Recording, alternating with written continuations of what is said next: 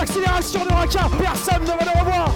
Liberty Raka. Et le nouvel essai. Et le nouvel essai pour la SM euh, Clermont-Auvergne.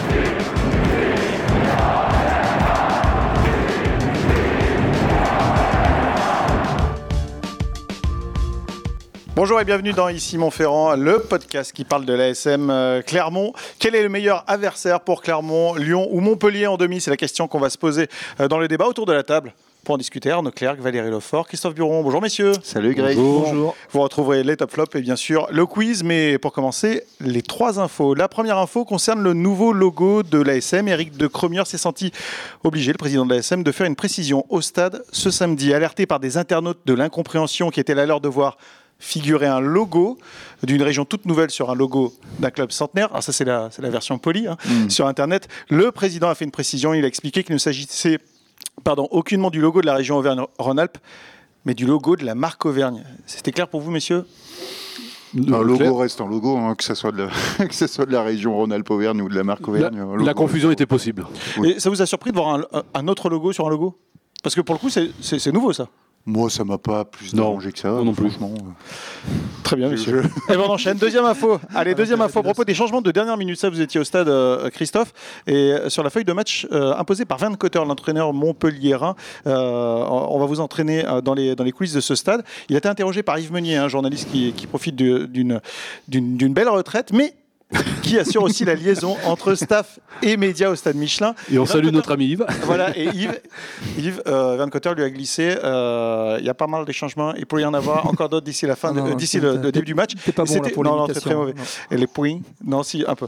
Et donc, euh, en fait, Van Cotter euh, a fait plusieurs changements juste avant le match, a glissé qu'il pourrait encore y en avoir juste, juste avant la partie. C'est, on sent un peu sa patte quand même. hein. Les changements de dernière minute, c'est, c'est c'est quand même un peu son truc. Alors là, je m'inscris quand même un peu en faux parce que c'est quand même des changements dont il se serait bien passé. Ouais. Euh, parce que alors, je crois ouais. que c'est la veille que son. euh, euh, comment tu l'appelles euh, là, est tombé dans l'escalier. L'ailier est tombé dans l'escalier. Donc, Et euh, il nous a dit qu'il y avait une grosse coupure au pied, c'est ça hein Ouais, il marche avec des béquilles le lendemain. Bon, il a mis d'un gouza, bon d'accord.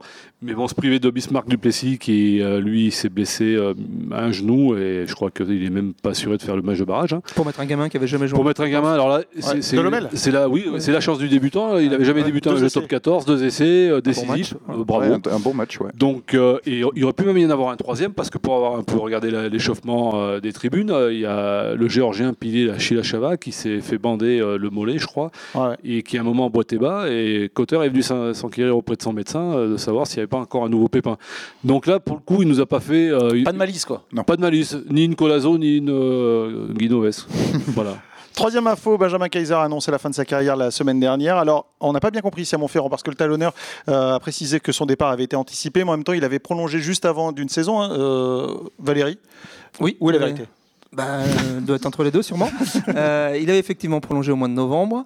Euh, alors effectivement, je pense que le staff n'a pas été mis devant le fait accompli dimanche. Malgré tout, euh, la décision est quand même arrivée tardivement.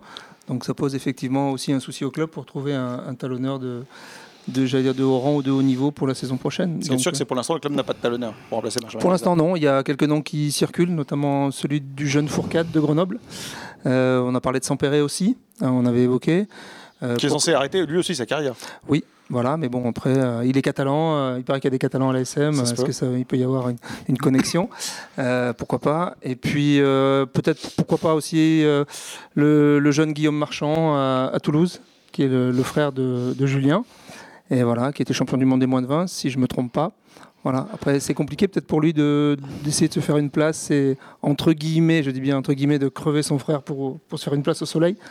Voilà. Mais bon, de toute façon, il faudra trouver un troisième talonneur quoi qu'il arrive. C'est certain. Dans quelques instants, les top flops euh, et le quiz, mais tout de suite, on va se poser la question du débat. Quel est le meilleur adversaire pour Clermont en demi? Est-ce que c'est Lyon? Est-ce que c'est Montpellier? Alors d'abord, un tour de table. Arnaud Moi, je vais vous faire une réponse de Normand, Grégory. Il n'y a pas de bons ou de mauvais adversaires. Si Clermont joue sa partition, ou Clermont, euh, enfin moi, pour moi, il n'y aura pas de Ni souci. l'un ni l'autre, quoi. Ni l'un ni Ou les deux, comme Ouais. on veut. Voilà. La même chose. la même chose. Christophe Moi, je dirais que le meilleur tirage serait Montpellier.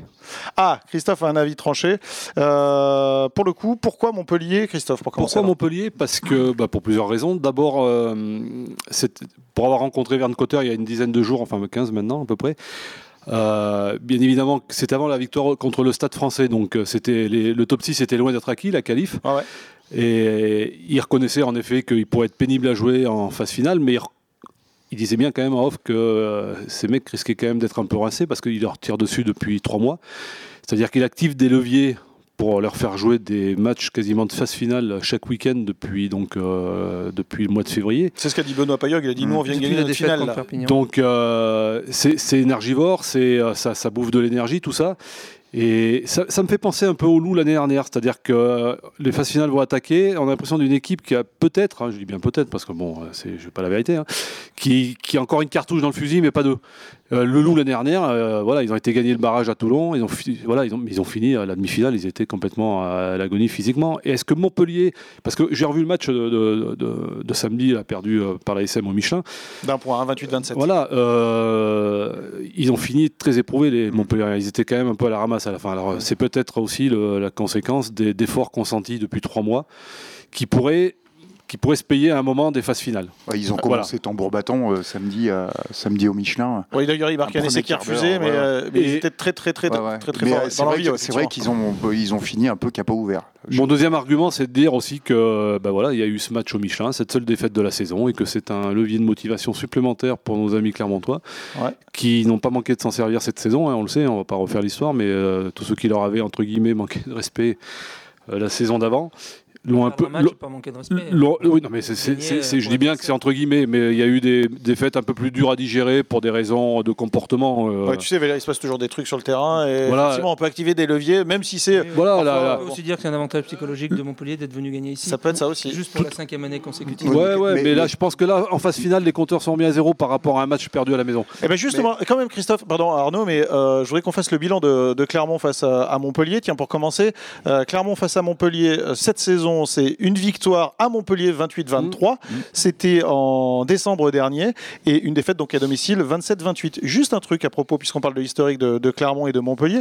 Et ça, c'est une stat que nous a sorti Julien Velay, elle est intéressante. C'est que sur les cinq dernières saisons, écoutez bien, la moyenne de points, les- d'écart hein, entre Clermont et Montpellier, c'est 4,2 points. C'est-à-dire qu'à chaque fois, il y a très peu d'écart entre Oui, ces non, deux équipes. bien sûr. Et encore, il y a un match où il y a un peu d'écart. Les autres, c'est un point ou deux, euh, pas plus. hein. Y a un- effectivement, il y a un match où il y a 9 points d'écart. Sinon, effectivement, c'est très peu d'écart. Benoît Payog a parlé de petites étoiles qu'ils avaient au-dessus de la tête actuellement, et je pense que ces étoiles, ils l'ont toujours eu ces dernières années face à l'ASM, mais euh, les planètes se sont bien Trois victoires d'un point seulement pour Ouais, Montpellier à face à Clermont. Tout à fait, euh, dans des contextes différents. Ça suffit en général, hein. Oui.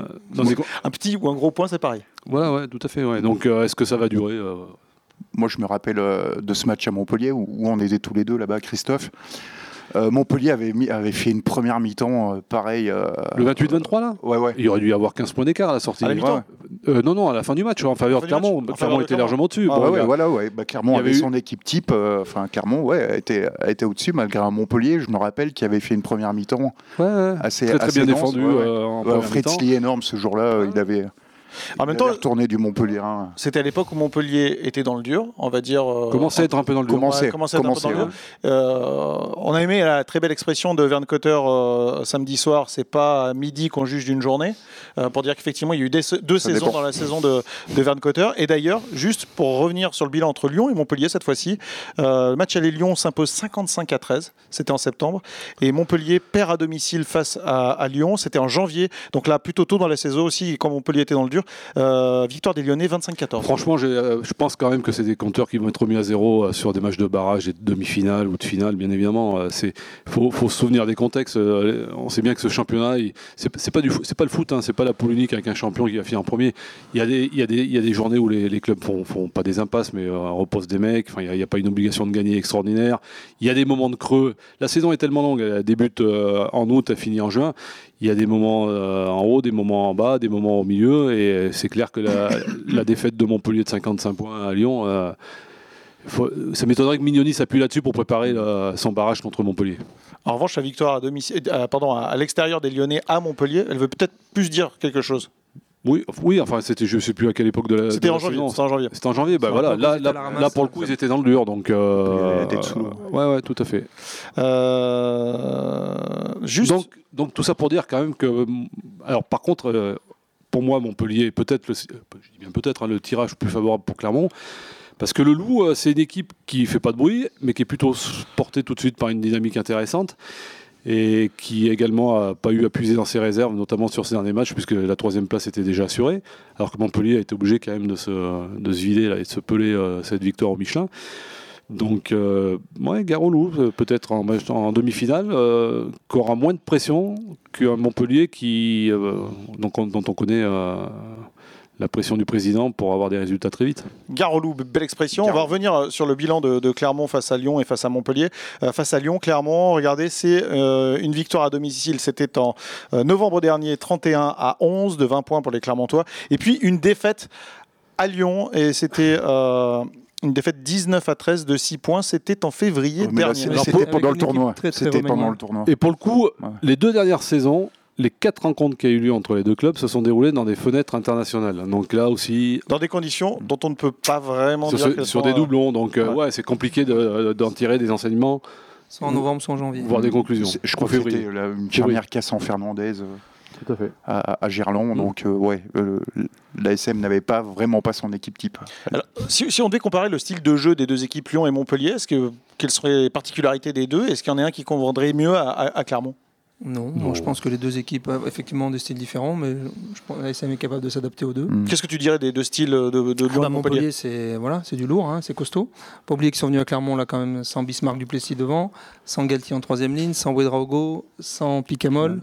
Ça fait quand même. Ça on dit qu'il manquait du monde Ouais. à Clermont, il manquait du monde aussi à, Ouais, beaucoup. à Montpellier. Ouais, Mais ma pas par choix là, en revanche. Non, non, pas par choix. Mais bon, voilà. Après, euh, non, mais je pense que Clermont est capable de les déplacer, est capable aussi de les prendre devant, parce qu'ils ont des arguments euh, sans aucun problème. Lyon, c'est un peu différent, mais je pense qu'un Clermont euh, à son top niveau est un, un peu supérieur, je dirais, dans tous les domaines au, au Loup, qui est un peu une, marche, une petite marche en dessous. Arnaud? Je suis d'accord avec Valérie. Ça me fait Non, non, plaisir. Non, non, euh, Clermont, euh, là on l'a vu contre Montpellier, euh, Clermont, no- notamment au niveau du pack, il y avait, il y avait quelques absences. Mais euh, je pense qu'avec un Falgou, un Slimani, un Timani, un Fritzli, un Yato, je pense que- personne. je pense que Clermont est, est- est capable, est capable de, de- de- de contrer un peu cette puissance physique montpelliéraine. On l'a vu d'ailleurs, à- on l'a vu d'ailleurs à Montpellier où, où- où Clermont avait son, pack titulaire. Et Lyon, je, comme Valérie, je, pense que si Clermont joue avec ses armes et avec tous ses joueurs, Clermont est normalement supérieur au loup, à mon avis. Alors on s'est amusé avec euh, Julien Velay de, de- faire une, euh, petite stat euh, qui n'aura peut-être pas beaucoup de sens, mais puisque Verne Cotter et Pierre Mignoni sont deux anciens de la maison clermontoise, on s'est amusé à dresser le bilan de, de Cotter et de Mignoni à la tête de leur, de leur deux clubs face à Clermont. Verne Cotter, c'est trois victoires en quatre matchs et une seule défaite face à Clermont. Pierre Mignoni, c'est deux victoires et quatre défaites face à Clermont lors, des, trois dernières saisons. Après, on aurait pu effectivement élargir un peu avec euh, Pierre Mignoni, euh, qui n'était pas à la tête de Toulon, mais qui était assistant euh, de Philippe Saint-André et de Bernard Laporte. C'était qu- quatre victoires. Un nul et cinq défaites en adjoint de Saint-André et Laporte, mais deux victoires en finale de Coupe d'Europe. hein, Pierre Mignoni face à Clermont. Oui, on peut faire confiance au stratège qui est Pierre Mignoni pour bien préparer euh, la demi-finale, euh, si- s'il a la chance de passer euh, contre Montpellier, bien sûr. Il connaît bien le, il connaît bien le jeu, puis c'est c'est un le jeu clermontois, mais c'est surtout quelqu'un qui analyse beaucoup, qui dissèque, qui voit un peu les failles. Pour euh, revenir à ce que tu disais, enfin ce, que- ce qui s'est dit un peu avant sur les deux, les deux registres euh, d'équipe, Style de jeu, ouais. style de jeu. euh, c'est vrai que Montpellier, si on les contre devant, il y a moins de, euh, moins de problèmes pour, après, pour, euh, pour avancer, pour les, parce que je pense qu'il y a une vitesse euh, supérieure à Clermont derrière, notamment. Nadolo a du mal à revenir quand même. Euh, voilà. Par contre, si, vous les, si tu les laisses avancer et qu'ils jouent dans tes 5 mètres et que tu écartes les ballons ou sur Nadolo ou Nagoza, c'est un peu plus compliqué. On a vu que bon, euh, Penaud, quand il s'agit de plaquer Nadolo à 5 mètres de la ligne, enfin, que ce soit Damien Penaud ou un autre d'ailleurs, Enfin, hein, bon, et puis ils n'avaient c'est- pas trop envie non plus. c'est pense. très, c'est très compliqué. Donc, euh, Plus d'envie pour plaquer en, demi. ouais. Sur ce match. Oui, je pense Ouais. qu'il y aura beaucoup plus d'envie à Bordeaux. L'envie, l'envie, euh, enfin oui, euh, l'envie était, était clairement différente. Donc si vous les contrez devant, c'est quand même un peu plus facile. euh, si tu joues en avançant, si tu leur fais subir un peu physiquement, euh, tu peux euh, plus facilement passer sur, sur Montpellier. Lyon, c'est un peu plus équilibré dans les- entre les lignes, c'est un pack euh, un peu plus mobile. Mais il, y a un, di- notre dyna- il peut y avoir un autre dynamisme. Il faudra, et puis bon, ils, ont- ils sont très forts euh, dans certains secteurs, notamment la touche. Touche, ouais. Ils sont très bons en contre et tout. Ça, sera aussi, ça peut être aussi un secteur important. Est-ce que ça veut dire que tu as changé d'avis depuis le début du débat, euh, Christophe? Non, non. pas Non, tu penses toujours que Ah non, Montpellier je- je est le pense mauvais client pour Clermont Je pense toujours que Montpellier est le meilleur. Non, j'ai pas dit que. Pardon, le meilleur client, pardon. Le meilleur client. oui, Montpellier était Donc le- il n'a pas changé d'avis, J'ai effectivement. pas pardon. changé d'avis, Ah, non, était peut-être le meilleur client pour Clermont. Bon, c'était euh, Valérie et Arnaud sur le, le même bilan. Vous êtes toujours Euh, normand Pareil, euh, Oui. pareil, normand. ouais. Pas vraiment normand, non. Plutôt euh, assez loin. Juste une parenthèse, il y a Rouen qui monte en Fédéral 2, c'est une bonne nouvelle pour le rugby. Parce qu'on parlait de Normandie. qui s'étend effectivement dans, la- dans- dans le nord-ouest, on va dire euh, ça comme ça. Merci messieurs pour euh, ce débat. On va refermer cette page et on va attaquer les, les top flops. Arnaud, euh, ton flop de ce week-end, pardon, ton top de ce week-end. On va commencer par le positif. Mon top, euh, c'est Issoire qui monte en Fédéral 2. Et Fédéral Arpajon- euh, Fédéral Fédéral une. une, excusez-moi. Oh j'ai fourché. Faute. Et Arpajon qui monte en Fédéral 2. Oui, c'est ça, Voilà. c'est pour ça. Voilà. Ouais, ouais, c'est pour ça que j'avais fourché. Valérie, ton top? Bah, au début, je voulais parler de Montpellier, mais on en a assez parlé. hein, voilà. Ouais. La remontada. Ah non, le retour de l'aviron bayonnais, c'est quand même euh, assez En sympa. top 14 Ouais, c'est un qui s'est imposé à la dernière seconde face euh, au malheur bréviste. Malheureusement, bon, on aurait bien voulu que le, le voisin bréviste remonte. Il peut encore, il a encore une Il a chance. encore une occasion Grenoble. face à Grenoble, Voilà, effectivement. euh, la semaine cette semaine, fin de semaine. Mais bon, voilà, le retour de l'aviron, même si je pense que ça va, sans mauvais jeu de mots, ils vont ramer l'année prochaine. Euh, ça va être difficile, mais bon, je trouve que c'est voilà, c'est assez sympa. Puis entendre la payer un Bayonnat, c'est toujours un plaisir. Oui. Voilà. Moi, mon top, ça va être euh, un joueur de l'ASM qui a un peu, un peu plus tiré son épingle du jeu que les autres euh, samedi et qui, va, bah, qui, a, fait- qui a joué son dernier match au Michelin, qui s'appelle Damien Chouli. Ouais. Qui, bah, qui peut-être va laisser des regrets à l'ASM, enfin, des, je pense pas, mais bon, qui vraiment, il finit bien son aventure avec Clermont. Il a fait un match euh, extrêmement propre. Ouais, il est impliqué et, euh, Ouais, ouais, non, non. Puis il retrouve un niveau qu'on lui a connu il y a quelques saisons et il l'avait toujours dit. hein, que Et on le sent concentré dans son jeu, effectivement. Ouais, c'est surprise. hein, Non, mais ce qui est- ce qui mais est- c'est à l'image du bonhomme. dire, ce bon, qui est très pro, c'est qu'il lâche pas l'affaire. ouais, Effectivement, il est toujours là. Quoi. Oui, et Ouais. puis bon, ça prouve qu'un joueur, eh ben, voilà, il dépend avant tout de quoi De son physique, sauf s'il a des problèmes psychologiques, ce qui n'est pas son cas. Donc quand le physique revient ou euh, suit, euh, on connaît le- la qualité du joueur et je trouve qu'il a vraiment fait une prestation très intéressante, que ce soit dans le domaine défensif, mais même dans la continuité du jeu, il a assuré quelques passes et quelques relais intéressants. Surtout qu'en plus, il n'avait pas été impliqué sur la finale de Challenge Cup et il s'était beaucoup dépensé en marge du match. et non, mais euh, vraiment, il était très bien. Damien Chuli qu'on retrouvera du fort. côté de la Catalogne en Pro D2 à, à Perpignan la saison prochaine. Ton flop, Arnaud? Alors, je vais rester sur Arpajon et euh, mon flop, ça va être l'accueil euh, très particulier réservé aux Cantaliens par le club d'Aubagne.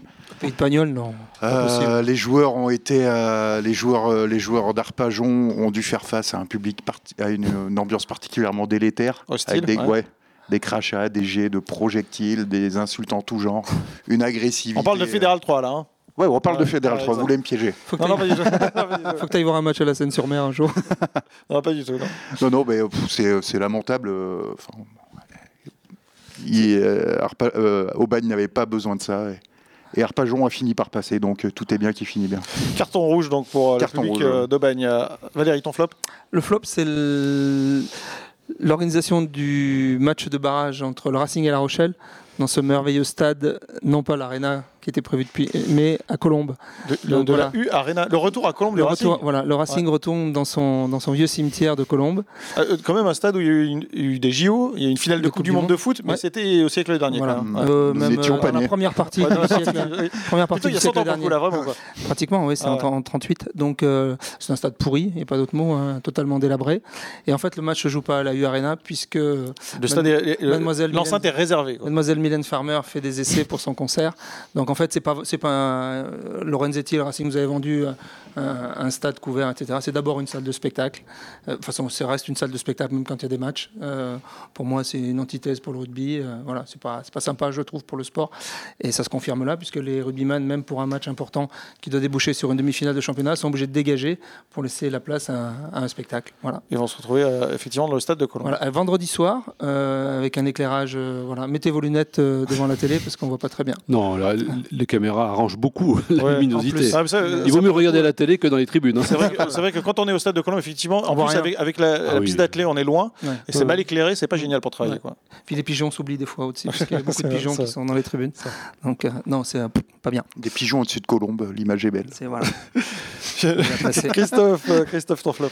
Mais mon flop, euh, c'est un gentil flop, enfin un gentil, un petit flop, c'est c'est le Castre Olympique qui s'est délité au, euh, sur cette fin de saison, qui a fini par euh, bah, perdre le dernier jour tout ce que. euh, Ah, voilà. le gros flop hein. L'association des castrés de Clermont t'écoute. hein. Tout à fait, oui, oui. Non, mais ils vont pouvoir, qui- ils vont qui- pouvoir qui brûler leur là, t-shirt. Ouais, Olivier Combe et compagnie, fais attention. hein. Euh, Non, c'est une équipe qui vient de perdre, qui a perdu un nombre incroyable de matchs à domicile, 5 ou 6 je crois dans la saison, dont les trois derniers. Il y a eu euh, cette tentative de remonter un peu les, les mecs, euh, de redresser la barre euh, lors d'un stage avant Agen. Ils ont été gagnés à Agen dans la foulée, mais on sentait que c'était pas très très très convaincant à l'image de la charnière. Ça confirme quand même, Christophe, que pour le champion de France, c'est toujours très compliqué la saison d'après. ouais, oui, oui, peut-être. Mais c'est, on sent que là, il y a ouais, peut-être une petite flamme qui, qui, qui est plus aussi vivace, qui s'est peut-être même un peu éteinte. Et du coup, bah, peut-être qu'au moment de faire des efforts supplémentaires pour redresser justement euh, le navire, ben, on se dit, bah, bon, on, est, on est champion, on était champion l'année dernière, même si euh, c'est un peu moins bien cette année. Sauf que là, par contre, c'est comme a dit, euh, comme c'est très bien de le dire de manière imagée leur coach Christophe Furios, ils ont pris un parpaing dans la gueule parce qu'ils s'y attendaient pas sur la dernière journée quand même. C'était pas Ouais. franchement prévu. Euh, Quand tu perds les trois derniers matchs chez toi à domicile. oui, Tu peux être inquiet, et puis, franchement, c'était la, ficelle était grosse quand même de toujours utiliser euh, l'argument. euh, regardez l'année dernière, on est sorti de nulle part et on, on a fini champion. En revanche, ce qui est vrai, Pour moi, l'histoire, elle se répète pas forcément Ce, toujours. ce- quoi. ce dernier match, on a vu que l'envie n'était pas forcément la même entre Montpellier et Clermont. Quand tu joues face à une équipe de Toulon qui n'a pas forcément grand-chose à jouer dans le Ah non, championnat, mais et alors que par contre, là, je peux, vous, qualifier, je peux vous dire un truc, à mon avis, c'est que Toulon est en train de. Bah, J'ai l'impression que la greffe est en train de prendre, Alors, évidemment de manière excessivement tardive et Oui, trop trop, trop tard pour cette saison. Mais il risque d'être un petit peu plus compliqué à jouer la saison prochaine parce qu'il y, a- il y a des bons joueurs, hein, de toute façon. Minimum, Après, le seul bémol, ça va être peut-être sur certains postes, notamment dans le 5 de devant, mais Toulon risque de revenir euh, clairement dans, dans- peut-être dans le top 6 euh, la saison prochaine. Donc, et à contrario, Castres, c'est vrai que euh, cette saison, c'est mon flop parce que Ce qui voilà. leur place hein, Toulon dans le top 6. Et Castres, ça va être plus compliqué pour la saison prochaine aussi. hein. Bah, euh, Toulon a sa place dans le top 6. euh, Il y, a de plus en- il y a- il y a- il y a quand même 10 clubs susceptibles, de, euh, qui ont les moyens de, de, Ouais. de- de Non, mais jouer le top, vois de, l'effectif, de tu dis jouer que le top la place- 6. La place naturelle doit être là. L'effectif, euh, non, pas forcément. Il, y a- il manque que trop de joueurs de, de plus haut niveau à certains postes Ah, mais ça, je suis d'accord. Voilà, bon, eh ben voilà. Oui, mais enfin, euh, il y a des joueurs. Il y a des effectifs beaucoup plus équilibrés ailleurs, à Toulouse, à Clermont, au Racing. Mais c'est vrai qu'on n'est plus sur le Toulon triple champion d'Europe, c'est fini cette époque. Quoi. Euh, non, Ah ouais, non, ouais. c'est pas, c'est pas la Ah, même. Les monstres qu'ils avaient devant, ils les Non, ont non. plus. ouais. Allez messieurs, je vous propose de passer au quiz pour terminer. Hop, vous ne voyez pas les réponses. Euh, Je vous propose un quiz, un quiz dont le thème sera celui du débat, Montpellier ou Lyon. En gros, je vous pose une, une colle et vous me dites si c'est Montpellier ou Lyon. Et je ne devais pas vous le dire, mais Julien Velay a insisté, ou les deux. Montpellier, Lyon ou les deux C'est parti. Je suis, pour commencer, la fusion de deux clubs. Lyon Montpellier. Montpellier. Christophe. Christophe le premier. C'est Montpellier. Le club est créé à la suite de la fusion du Stade Montpelliérain et euh, de la section rugby du Montpellier Payade Sport Club, Hmm. anciennement section du rugby Montpellier Université Club. Le loup existe depuis les années, euh, T'es champion dans les années 30 déjà. Alors. les années 30. Ouais. J'ai été créé en 1896. Le loup, Ah bah oui, tu viens d'en parler Christophe. Ah oui, Deux points, bravo forcément. Christophe. Et euh, d'ailleurs, on va voir si vous êtes bon euh, en version de chiffres. Je tiens à vous dire que le- la date de la création euh, de- du club de Montpellier, il suffit juste d'inverser les deux chiffres du 83. milieu. Les deux chiffres du milieu. Deux chiffres. 1986. Bravo Arnaud. ouais. Oh, bah, es très très bon en inversion de chiffres du milieu. Je sais pas quoi ça peut servir dans la vie, mais c'est pas de la euh, connaissance, c'est des mathématiques. là. C'est ça. Ah bah, il en faut aussi, il en faut. Il y a quand même une, euh, il y a quand même une, Il faut savoir compter dans la vie. Voilà. il y a quand même une énorme différence de, de- de création entre les deux Ah clubs. bah, c'est un, club neuf, Montpellier. Ouais, effectivement, Euh, 1986 pour le, le Montpellier Tout fait. Rugby.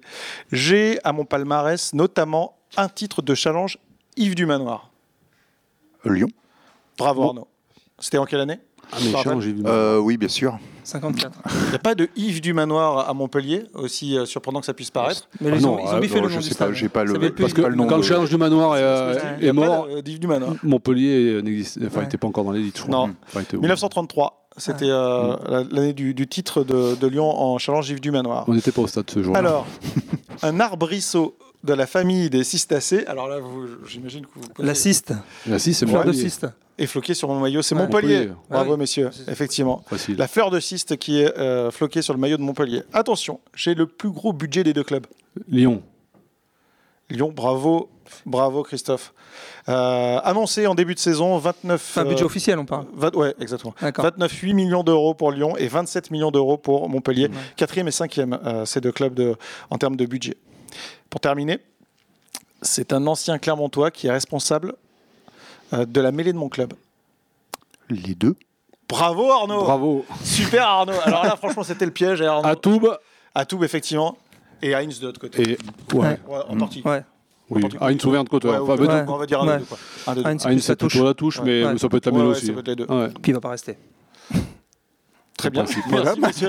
C'était un beau quiz, euh, une nouvelle fois remporté par Christophe, quand même, je tiens à le souligner.